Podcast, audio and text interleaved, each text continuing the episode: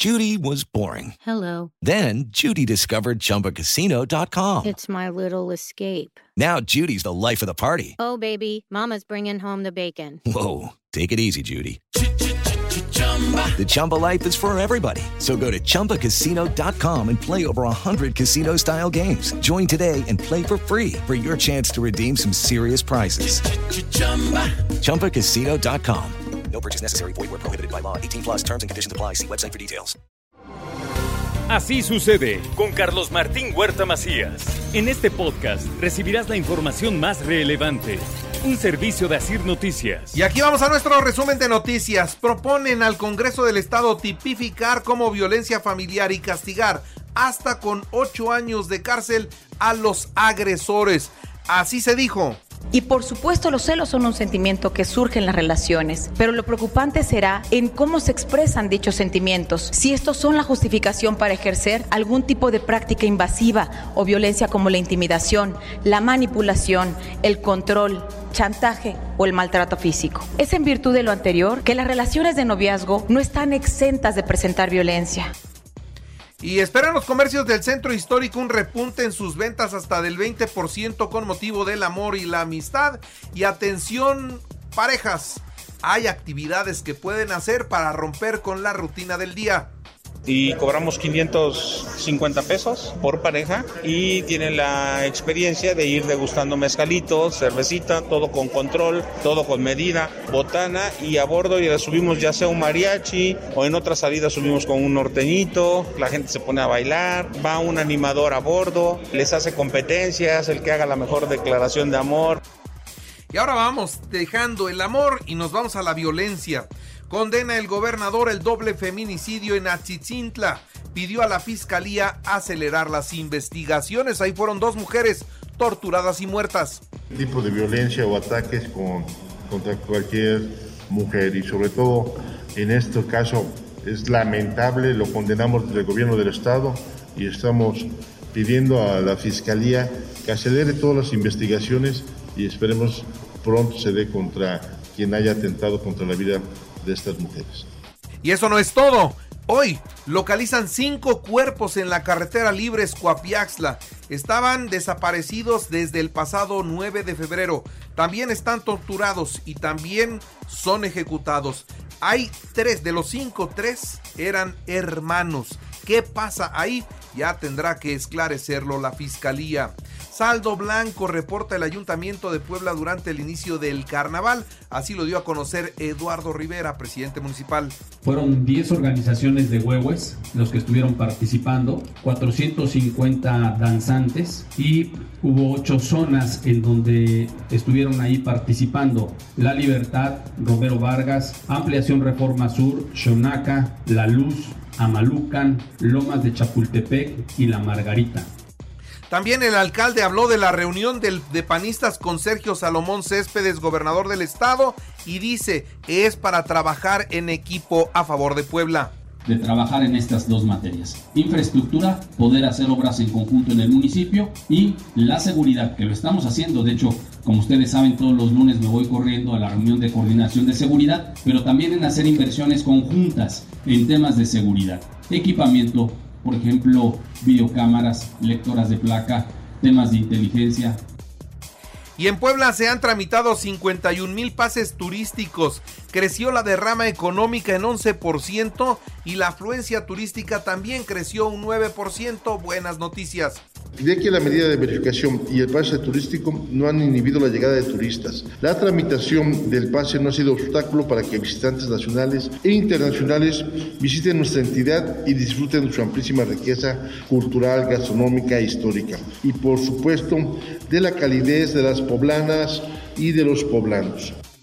Y atención, Caritas abre un centro de acopio para ayuda a los damnificados de Siria y Turquía. Si usted quiere apoyar a esta gente que necesita de todo, Caritas es un centro de acopio ya en estos momentos están recibiendo la ayuda.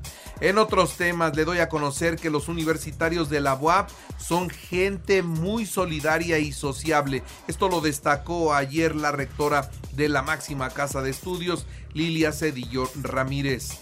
Por otra parte, Puebla Capital pionera en el Cabildo Digital. En sesión ordinaria se validaron los expedientes técnicos de cuatro inmuebles. Un integrante del grupo delictivo conocido como los Armadillos de Guerrero fue detenido en la carretera Puebla-Tehuacán. ¿Qué andaba haciendo por acá? Bueno, pues lo detuvo la policía estatal. En Puebla se podría adoptar el esquema híbrido del IMSS Bienestar. Continúan las mesas de trabajo, esto es lo que dice la Secretaría de Salud. Son políticas y procesos hospitalarias que mejoran la atención con calidad, calidez y seguridad del paciente. Entonces lo que estamos viendo es cómo adaptarnos a este modelo. Todos los estados lo van a tener. Lo que cambia es la forma de quién lo va a llevar a cabo. Si el IMSS o los estados o de forma híbrida. Imagínense, más trabajo para el IMSS con lo que tienen ya no pueden, se ve complicado. Miércoles y jueves hay campaña de vacunación, ¿eh? Mañana y el jueves campaña de vacunación se aplicará en 35 municipios, incluyendo la capital.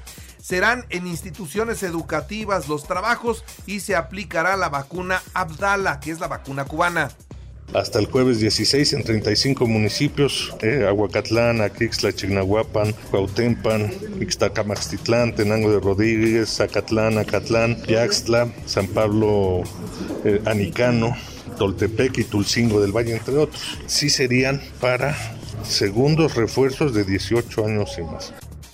Ahora le actualizo los datos COVID. Bueno, tenemos 565 nuevos contagios, 38 hospitalizados, 3 graves, no hay muertos y se analiza otra vez el uso permanente del cubrebocas. Se está analizando desde el sector salud el tema del uso del cubrebocas para ver qué tanto tiempo más puede permanecer, pero yo quiero aprovechar el espacio para agradecer a todos los poblanas y los poblanos que de alguna forma u otra se han autodisciplinado y eso ha permitido que vayamos avanzando en esta lucha contra la pandemia. Y ahora vamos a la información nacional e internacional y el caso de Genaro García Luna, ¿cómo va? Bueno, rechazó declarar en su juicio que se realiza en la corte de Brooklyn. El juez Brian Cogan presentó a García Luna la posibilidad de que pasara a defenderse y bueno, declinó en esta posibilidad.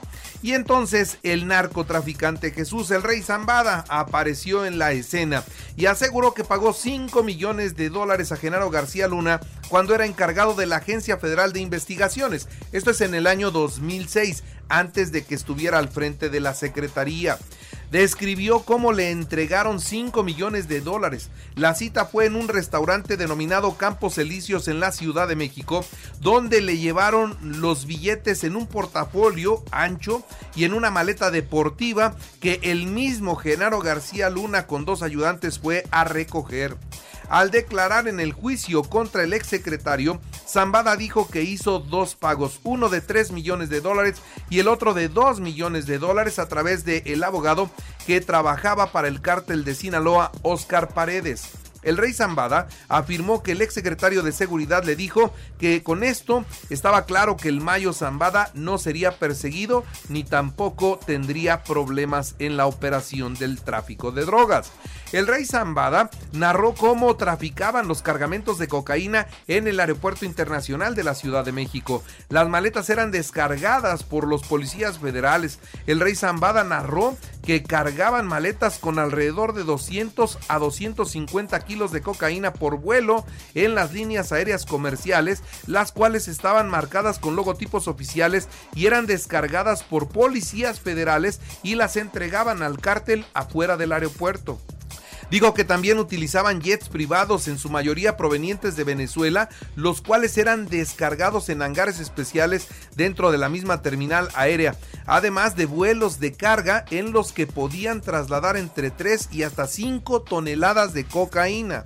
Así que esa fue la descripción, pero otra vez quedó en dichos. No hay pruebas.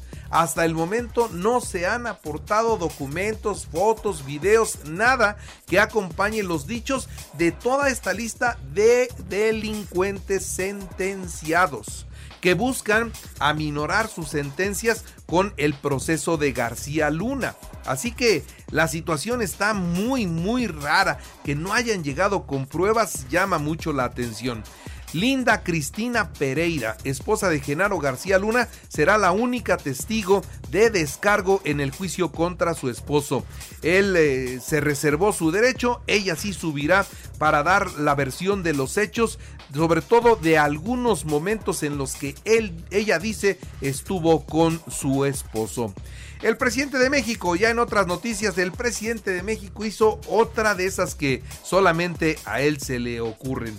Estamos hablando de que ofreció un intercambio un intercambio al gobierno de los Estados Unidos y le dijo al presidente Joe Biden, te cambio el avión presidencial que tenemos, el TP-01 José María Morelos y Pavón, por helicópteros y aviones de carga para poder atender los incendios forestales en México. Le planteó un trueque. El mandatario mexicano detalló que fue durante la última visita de Biden cuando se propuso a lo que el presidente de los Estados Unidos dijo, bueno, pues vamos a ver esa posibilidad. Eso realmente suena todavía más difícil que la rifa, que ya se rifó y no salió, de las ventas que se ha vendido muchas veces y no sale. En fin, con ese avión se han entretenido los, los años que llevan en el gobierno. ¿Y cuánto gastarán los mexicanos este día del, del amor y la amistad? Se habla de un promedio de gasto de 1.100 pesos. Estamos hablando que van a gastar menos que el año pasado porque la situación económica hoy es más difícil. Los principales regalos serán chocolates, flores, arreglos personalizados, globos, ropa, perfume. Sin embargo, a quienes les vaya mejor, bueno, podrán ir a cenar o a comer a algún restaurante y visitarán las joyerías y regalarán hasta un teléfono celular. El precio del huevo está arriba, está caro el huevo, no sé usted a cómo lo esté comprando, pero dice el titular de la Profeco que es porque las gallinas tienen frío y cuando las gallinas tienen frío no ponen, no producen tantos huevos y entonces calculan que más o menos será en marzo cuando el precio del huevo baje. Por lo pronto no hay modo. El gobierno anunció reajustes al tramo 5 sur del tren Maya, ¿eh?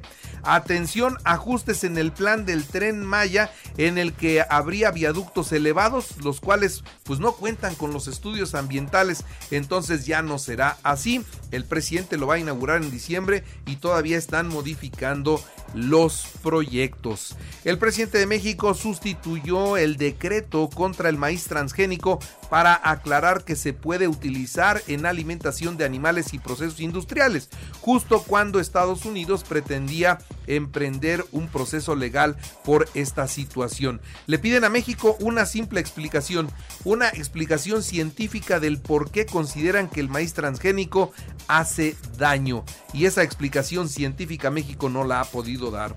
Un milagro reactiva, eh, imagínense nada más. El trabajo de rescatistas dio resultados ayer. Un niño de 13 años, después de 7 días de estar debajo de los escombros en Turquía, lo encontraron con vida y lo sacaron ileso. Una muy buena noticia.